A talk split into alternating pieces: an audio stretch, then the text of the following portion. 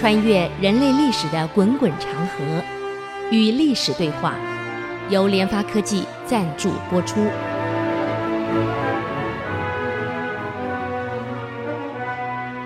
各位好朋友，大家好，这里是 I 四十音主客广播电台 FM 九七点五，您所收听的节目是《与历史对话》，我是刘灿良。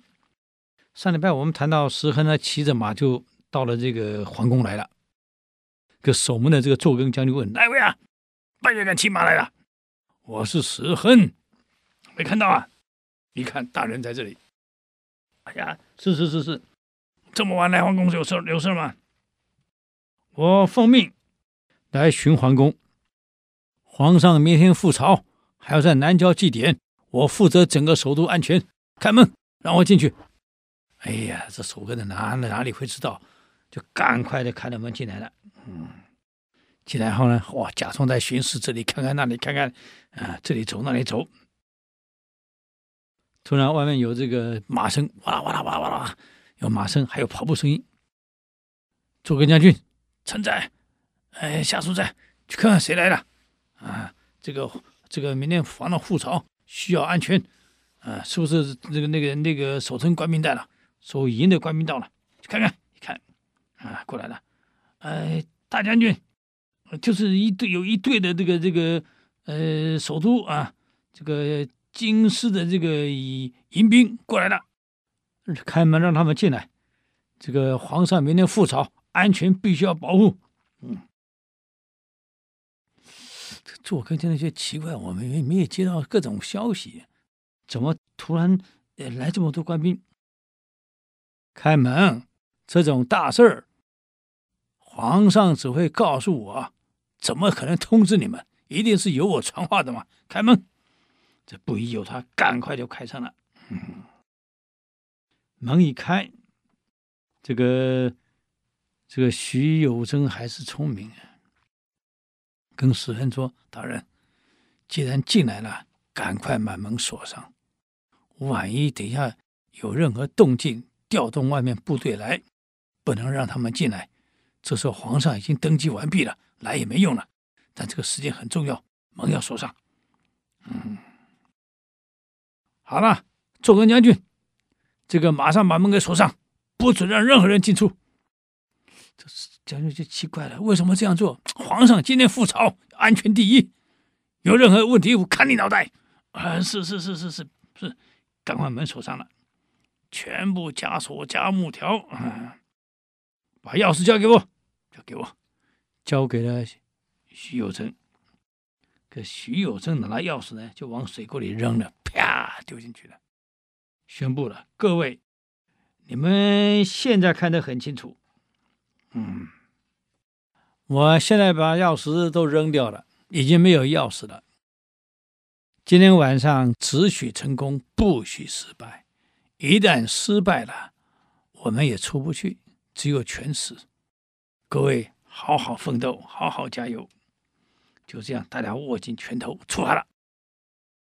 哎呀，月接近十五了嘛，十六的这个晚，这个这个半夜，应该是月亮正圆啊，天气又好。突然刮了一阵风，这一刮，大家都发抖了。而且月份北京还很冷啊，各位，怎么回事？徐有人一想，不会坏事吧？啊，刚刚明确高挂，什么突然刮刮起风来了？曹其强起毛了。你别看石恩个大将军也起毛了，怎么回事呢？嗯，这个死人跑到徐有贞身边，哎，老哥，不会有问题吧？哎，不会有问题，不用担心，一定会成功。等一下风就退了，我看的天象，紫微星暗。旁边的星斗光照，应该不会出问题。嗯，哎，风果然慢慢渐小了，大家冲啊冲啊冲啊冲啊，冲到了这个这个南宫了，也就是这个太上皇住的地方，到南宫了。嗯，宫门紧闭，使人举起刀来，啊，拿刀背呢，这个刀把呢？就在那个门环上敲，哐哐哐哐哐敲半天，希望赶快开门，要迎太上皇。这没有动静啊，毕竟皇宫太大，里面根本听不到啊。在南宫这里根本听不到，而不在北宫。北宫呢很远呢，是这个这个皇上住的地方，根本就没有。嗯，糟糕了，门打不开，看有没有出木头撞开，赶快，时间很紧，就顺便把拿拿拿那块木头过来撞，撞不开，门太紧了。糟糕了，时间紧急的啊！上朝时间一到，万一景帝一复朝就麻烦了，时间急。这样好了，撞墙。内廷的墙很薄，一定撞破。撞了两三下，嘣，破了个小洞出来。士兵钻进去，把门打开，门栓拿下，整个打开，大家一窝蜂跑进来了。到了太上皇的宫门口了，啊，嗯，到了宫门口以后呢，就直接喊了：“这个这个，太上皇，太上皇，嗯。”喊了几声，有这个这个史亨利五官睁一大，太上皇，史亨请见，请开门啊，请太上皇赐见。因为这个吉祥太监早就给这个皇上讲过了，十六晚不要睡觉，你盛装在内廷等啊，等着。来复辟登基，所以这个太上皇一晚没睡呀，穿着黄袍，整整齐齐在那端坐。突然听到石子石亨在喊：“皇上，皇上，太上皇啊，请开门啊！臣是石亨啊！”哎呀，虽然政变心里很紧张，万一失败了，恐怕我老命也休了。可一看，当时讲好了，只要史大人来喊话，就表示成功了，好高兴啊！穿着龙袍，盛装，整整齐齐，三十个太监跟着出来，还要装模作样啊啊！你们夜闯皇宫干什么？啊！皇上，请皇上登基，见陛下登基。事不宜迟，赶快！徐有贞上前一步，扶着皇上啊！上了轿子，连轿子都准备好了，啊，上了轿子呢，就直接奔啊，这个登基的地点来了，马上奔过来。哎呀，皇上很高兴啊！出来后呢，拍着五个人的肩膀，感谢你们啊，你们都是朕的这个这个这个股肱大臣啊，嗯，一看风停了。哎呀，一轮明月挂在那里呀！大家合上祭，往天上拜一拜，感谢上天恩助啊！嗯，就这样抬着叫人离开南宫，从东华门来了啊，就是早朝的地方来了。一看，这个这个一行人一百多人啊，还有轿子这样大大方方过来了。另外一个坐更将军守这个这个东华门的。谁呀？大胆，敢闯入禁地！嗯，徐有贞喊：“你瞎了眼了啊！你看看是谁来了？”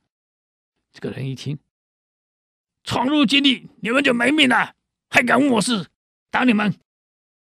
石亨骑在最前面，走在最边过来，大胆！太上皇在此，还不开门？还不闪开？嗯，这坐更将军一看，是石亨下注了。啊！可是他的上司啊，接着英宗呢，把轿子的帘拉开。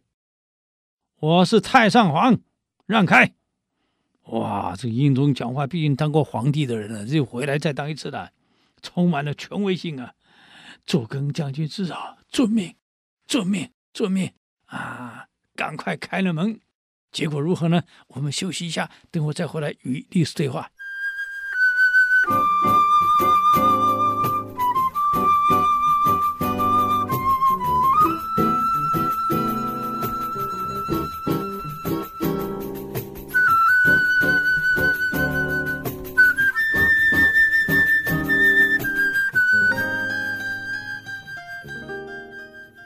欢迎回来与历史对话，我是刘灿良。那么刚刚讲到这个时人喊了一声啊，还不闪开啊！太上皇来了，太上皇把坐轿帘帘坐轿帘拉开。我是太上皇，还不让开？哎呀，周庚将军，你吓坏了！哎呀，是是是是是，赶快让开！嗯，这样呢，哇，一伙人簇拥着这个这个营中，就这样进入了这个这个这个万寿殿了啊。这个走上了这个宫殿大门，这大殿的太监一看太上皇来了，也不敢吭气啊。恭恭敬敬的欢迎。那么这个时候呢，赶快让太上皇这个曹吉祥跟徐有贞扶着皇上坐上御座，然后带头的一百多个啊，包括这个各官兵啊，这个将军啊，还有几个追随大臣跪在地上。皇上复位，我曹之福，臣等叩贺，万岁万岁万万岁！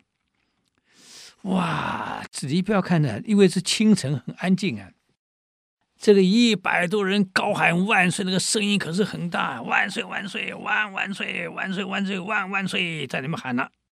嗯，那么这时候正好是正月十七的清晨了，三点多。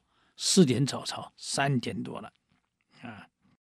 景帝是宣布这一天要早朝的，是文武百官早就齐集在早朝的宫门外啊，等候入朝。突然听到宫内传来一声高呼：“皇上万岁万岁万万岁！”他就奇怪，皇上什么时候跑来了？他从哪个门进来的？我们都都不知道，皇上来这么早啊！嗯，在他还在奇怪的时候，宫门打开了。徐有贞从里面走出来，对群臣宣布：“太上皇复位，啊，请各位进宫朝贺听旨。”哇，这不得了了！太上皇复位了，请贵入朝听旨。嗯，这个群臣们吃了一大惊啊，尤其那么多老臣，对不对？这六七年来还在当官嘛，以前的臣还在，新臣还是不多的了。你吃了一惊啊！啊，怎么太上皇回来了？这老臣心里很高兴啊！坐在上面一看，果然是太上皇啊！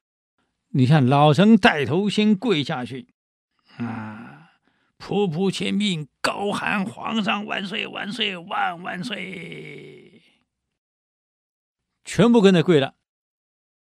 我们来想一想。您英宗继位没多少年，就发生土木堡之变。景帝呢，也在位六七年，时间也不算短了。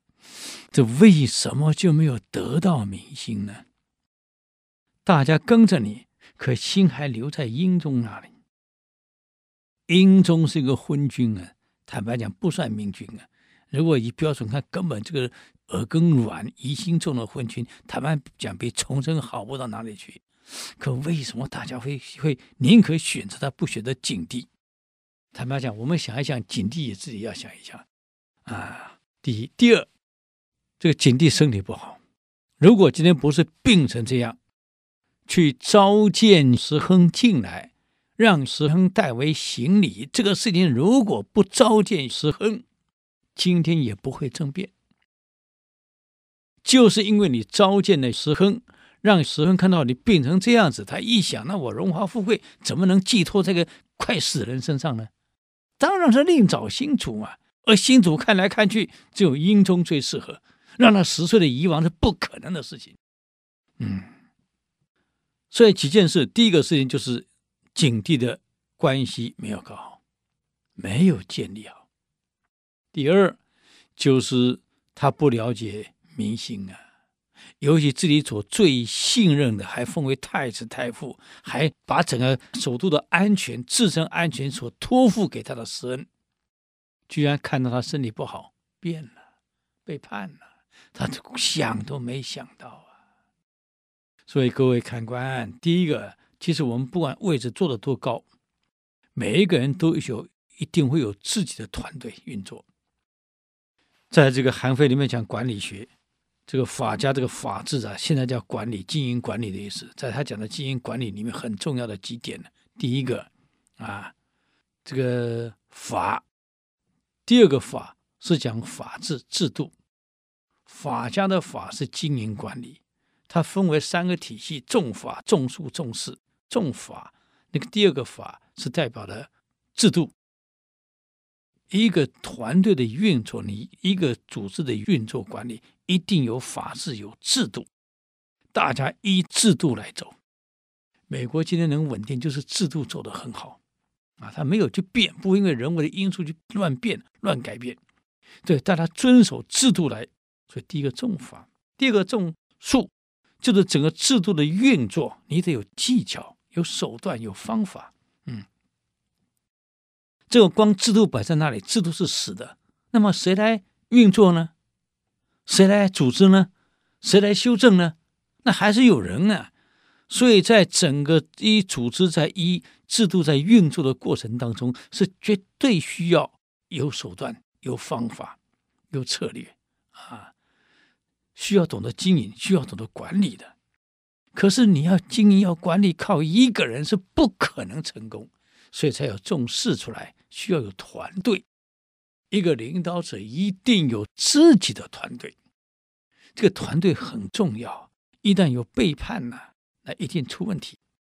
我上次跟各位讲过了，我们历史上一直认为，明英宗土木堡之变的最大问题是王政瞎指挥，没有错，王政是瞎指挥是有问题，但真的问题还不在这里啊，各位，为什么我们？这个史书上历史课本是不会讲的，就算要讲，也不知道怎么讲，因为是最近才发生的事儿。在俄罗斯呢，出土了，出土什么东西呢？出土了当时明英宗时代伺候他的几个太监的令牌，就出入可以见到皇上的令牌，那个牌居然在俄罗斯的境内被找到。这不可思议啊！这个令牌怎么会在那土堆里面呢？啊，然后跟着这个令牌又挖出了一些东西出来，才了解当时土木堡之变失败的真正关键。王政瞎指挥只是一个问题，真正最大问题是英宗进出能够见他的这些太监跟达坦瓦拉居然有私通。那为什么会私通呢？因为这些太监都不是汉人，啊，这是当年元朝的后裔的蒙古族的后裔，跟达坦是比较接近的，他们有来往，所以呢，早就投奔他的去了，而且是引导着瓦拉直奔中军，因为直取中军去了。你想，三十万部队不可能围着英宗的身边。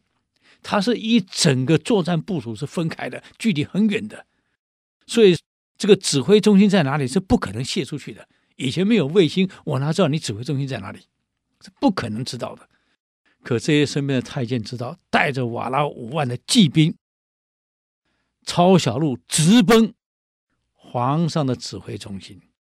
所以皇上被俘虏的时候，很多部队根本不知道皇上被俘了。打仗不说三十万挤成一坨，不是这样子的。嗯，他这分在各指挥区是分开的，很远的，彼此是有有有有这个通信兵传来传去啊，是打仗是这样打的，不是三十万挤成一坨。我们以前不懂得以为挤成一坨，把英宗驮在中间，不是这样子啊。所以从这个出土才知道，原来是早就失通了。好，我们休息一下，等我再回来与历史对话。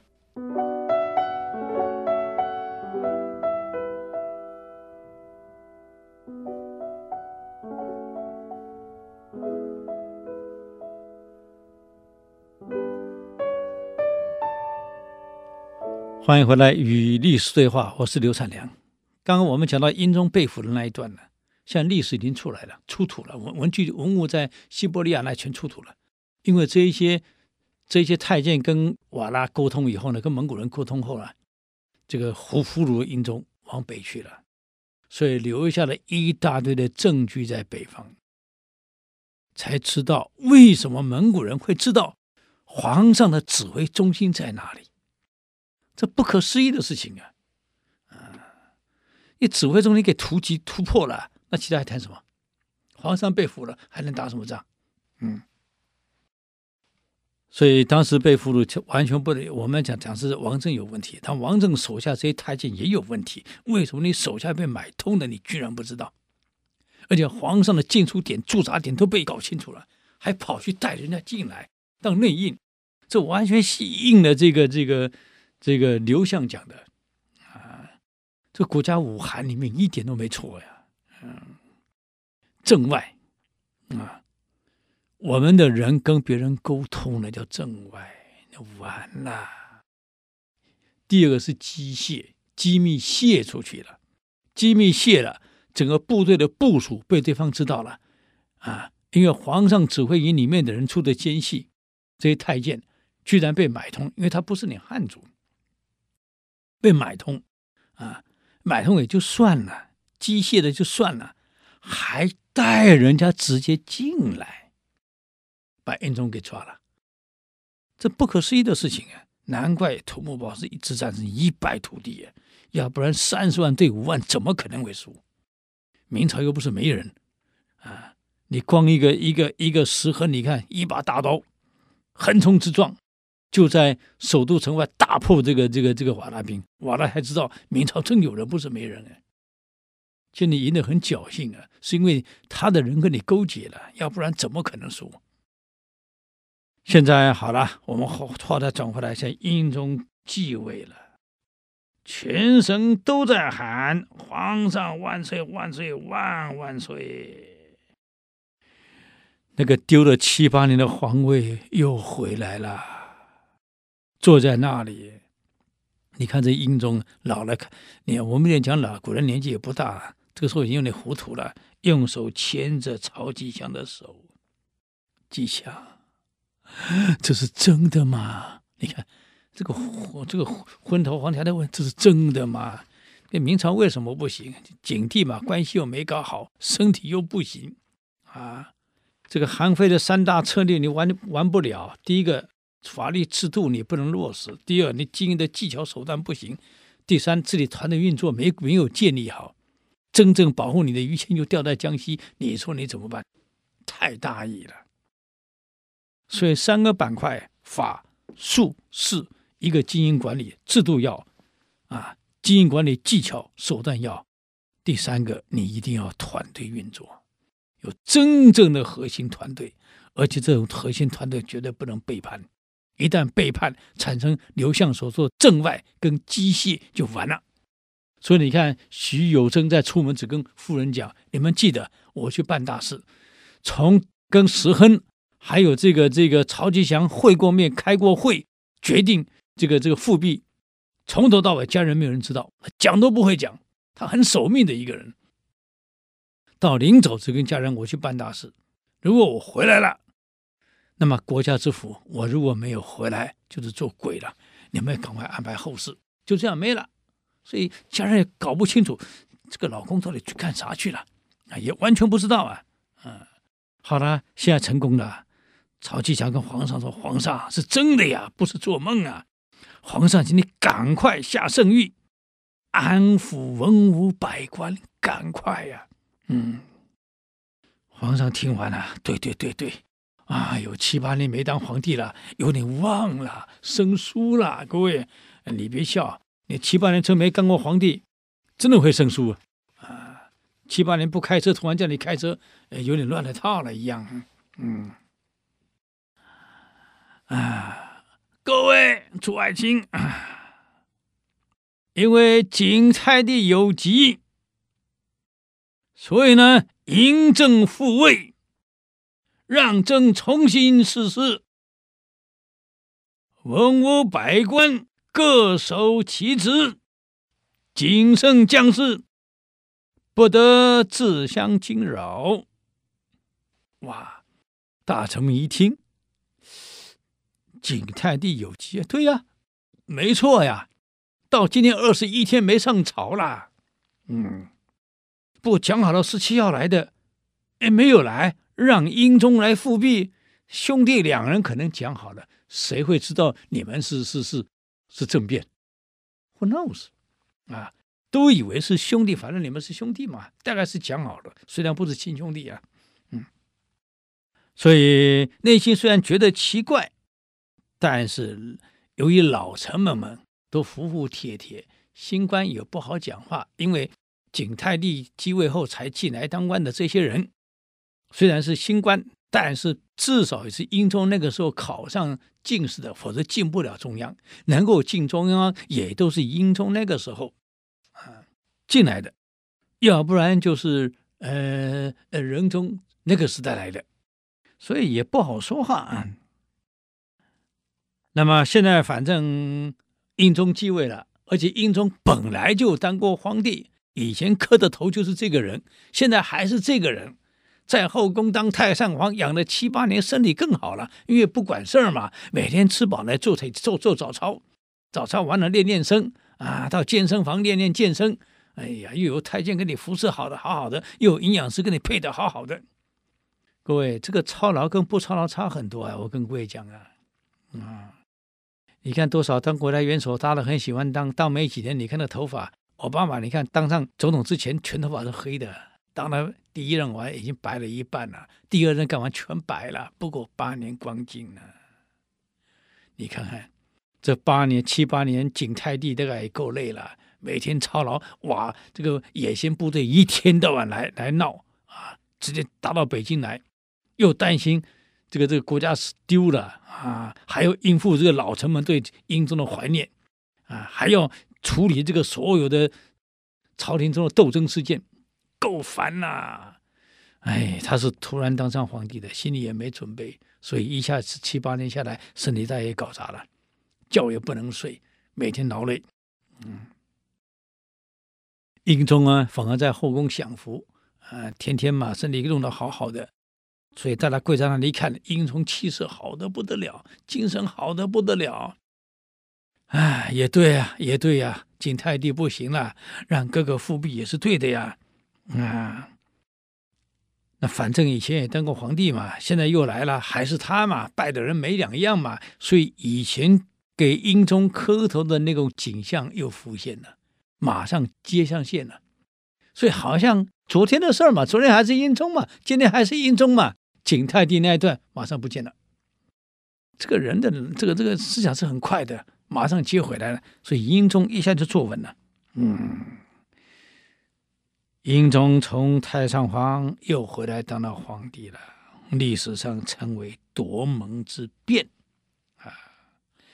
可是这个变完了以后，杀于谦的事我们就不谈了，这个太悲哀了啊，太悲哀了啊！是我们在这个上世的历史是这个这个通史里面讲过了。嗯，现在问题在这里。人都是这样啊，革命之前大家都很合作啊，革命之后呢，为了争宠，为了夺权，为了掌握实权，内斗就开始了啊。所以英宗继位后的内斗是非常凶狠的。怎么斗呢？我们休息一下，再回来与历史对话。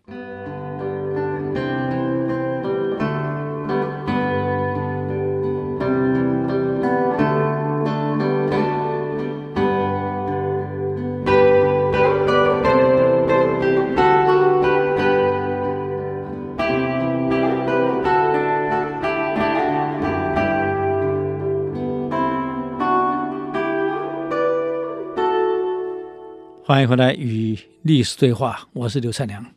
刚刚讲到这个英宗复辟成功了，其实就这样子成功的。我们可以看得到，如果这个这个景泰帝关系良好，跟群臣关系良好，处事能够圆融一点，其实有自己真正的亲密的团队，随时了解有什么变动。第三，最重要的，身体健健康康的，每天视朝。你想，石亨、曹景祥。徐有贞怎么会有机会？不可能。何况石亨是你的人，怎么会突然变成复辟的主谋呢？就是因为看到你身体不行了。哎，这是悲哀呀！现在这三个人开始内讧了，为了争权啊！现在英宗复辟的，谁是第一功臣？开始争了。那么争权呢？这主导火线呢？有一个叫商禄的人。商朝的商，路呢，个车字旁啊，车车马象啊，车马炮那个车旁边一个个人的个，那个念路啊，不念禄，念路。这个商路这个人是关键的。我们先介绍商路。商路这个人在乡试考了第一名，嗯，当时称为解元，所以乡试第一名叫解元，不叫状元，叫解，反正这个元字对不对？解元。接着呢，礼部呢会试他又考了个第一名，称为会元，啊，到了殿试呢又考了第一名，叫状元。这连中三元啊。从乡试的第一名叫解元，到礼部会试国家考试的又第一名叫做会元，到了殿试第一名，哎呀叫状元，嗯，这连中三元呢，啊，所以我们称为三元及第。在古代，三元及第的人不多呀。你看乡试第一名。到了国家考试殿试又第一的这个这个这个礼部会试呢，全国考生乡试来考的，他又第一，两个第一了。到殿上考试再第一，就连中三元，从解元到会元到状元啊，我们称为三元，所以叫做三元及第。哎呀，各位，我们都听过，以前听过三元三块钱啊，三元及第，不了解为什么要叫叫叫三元？原来是解元、会元啊，跟状元三大元。这老兄说明的啊，才华好的不得了啊，嗯。那么明朝的规定是这样：每个皇帝继位以后呢，从朱棣开始。为了表示自己呢是勤政爱民的好皇帝，所以一继位呢，马上要起草一份文书，嗯，就是把前朝的弊端要列出来，我朝呢赶快哎要改过来。不但这样呢，对于那些冤案、假案、错案，一定要呢哎对这些人一定要平反，要下诏平反。所以每一个朝开始都这样做的。嗯，嘉靖帝的时候也是这样啊。一开始的时候，哇，这个这个一封文告，把明武宗在的一些缺点列出来，自己要怎么改革、怎么做、怎么做，写得清清楚楚。当时全朝都以为哇，皇上英明啊。结果没想到 嘉靖哪里是英明？哎呀，都是一一群糊涂蛋。嗯。这个大陆现在拍这个连续剧叫《大明王朝》，你们可以看，从明太祖继位一直拍，一直演下来。这个演明太祖那个人啊，不是我们电视演的一个很英俊潇洒的，不，找一个那个那个厚道，赶快来，按照像鞋子里找个鞋子人来来来演朱元璋，哇，你看他会吓坏了，一看怎么跟画像一模一样。人跟很很很行啊！问题是民间传统有关朱元璋画像好几幅，哪一幅是真的呢？Who knows？有两幅呢，一幅是黑头发，一是白头发，但是是不同人画的。一个是这太祖年轻的时候，一直是老的时候。那那我们现在教科书以前历史教科书的明太祖画像是白胡子那那一画，长得很潇洒、很帅的、很好看的人慈祥那一幅啊，那一幅是他，因为。现在历史上呢，在考证上是那一幅是真的了，因为黑头发那一幅跟白头发那一幅长得一模一样，它是不同人画的，这不同人画的怎么画出一样的脸出来呢？那显然这是真的了。至于民间画的，他的脸长跟鞋子一样，跟鞋子一样，哎呦，又长像马马马马脸，然后下巴又大，那是后人开了玩笑画的了。现在这些是演的，就是哪一个演员长得这样的来？来来演，而且那个回头的时候呢，回头说一看那个眼睛那个奸狠的样子，哇！所有观众吓一大跳，怎么明太祖长这个样子？哎，就是这样。为了忠于历史，到底是哪个是真的呢？这是破例用民间传统的画画出来的朱元璋来演，哇，他真的像哪里找的演员不知道。反正那个他那个老兄说，我第一次演戏，反正你们找我了，演明太祖，就是那个脸，再化妆一下，跟画中一模一样。人多呀，什么人都有啊，嗯，这很有意思啊。那么现在呢，这个英宗复辟了，一样要找人写一个一一篇诏文，昭告天下，要把前朝的一些弊端列举出来。嗯，那谁来写呢？当然是三元及第的文笔最好的商禄来写，由他来写。嗯。那么他负责写这这这个文告，没想到石亨去找他了。你知道石亨为什么找他吗？嗯，你要晓得，找他是有原因的呀。因为当时这个瓦剌的部队呀，一直来，一直来，所以变成为了保护国家跟皇城，有武将当时受托于国家。所以武将有了大权，要保护王城。那么老百姓呢，又为了这个保护国家呢，又被征召。为什么？营地、防卫系统、营垒、城墙修护都需要百姓来做呀，服劳役啊。那么这些人服劳役来营造各种这个护墙河也好，护城河也好啊，营垒也好，这个营地也好啊，土沟也好。谁来指挥？当然是部队来指挥。所以在景帝的七八年当中，这个武将呢，大权在手，狂妄的不得了，有点像唐朝当时的藩镇一样。嗯，所以国家有战事啊，我跟你讲啊，这个这个领导层几乎都是军人。嗯，太平时都是文人。各位难道没注意到吗？